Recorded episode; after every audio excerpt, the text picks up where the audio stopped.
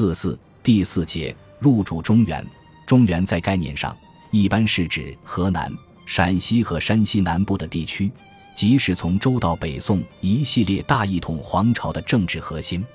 宣和七年十月，距离完颜阿骨打立国只有短短十一年，金国十岁之位开始觊觎中原了。这一年，金朝第二代皇帝完颜阿骨打的四弟金太宗完颜晟，以宋朝收留叛将张觉为由，派完颜宗望。完颜宗翰分兵东西二路夹击汴京，金兵势如破竹，东路军宗颜宗望火速抵达汴京城下。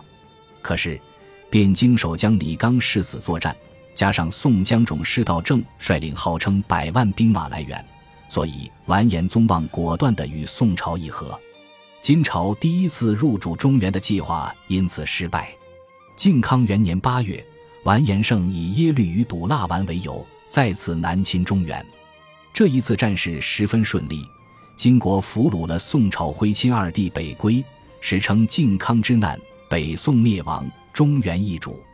政和五年正月，完颜阿骨打击皇帝位，金国建立。十一年后，金朝虏获天祚帝。又一年后，金国破宋都汴京。一年。金太宗下诏废宋徽宗、宋钦宗二帝，贬为庶人。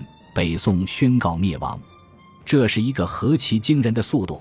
女真完颜部从部落联盟到建立金国，用了几十年时间，大约只是三代人的努力。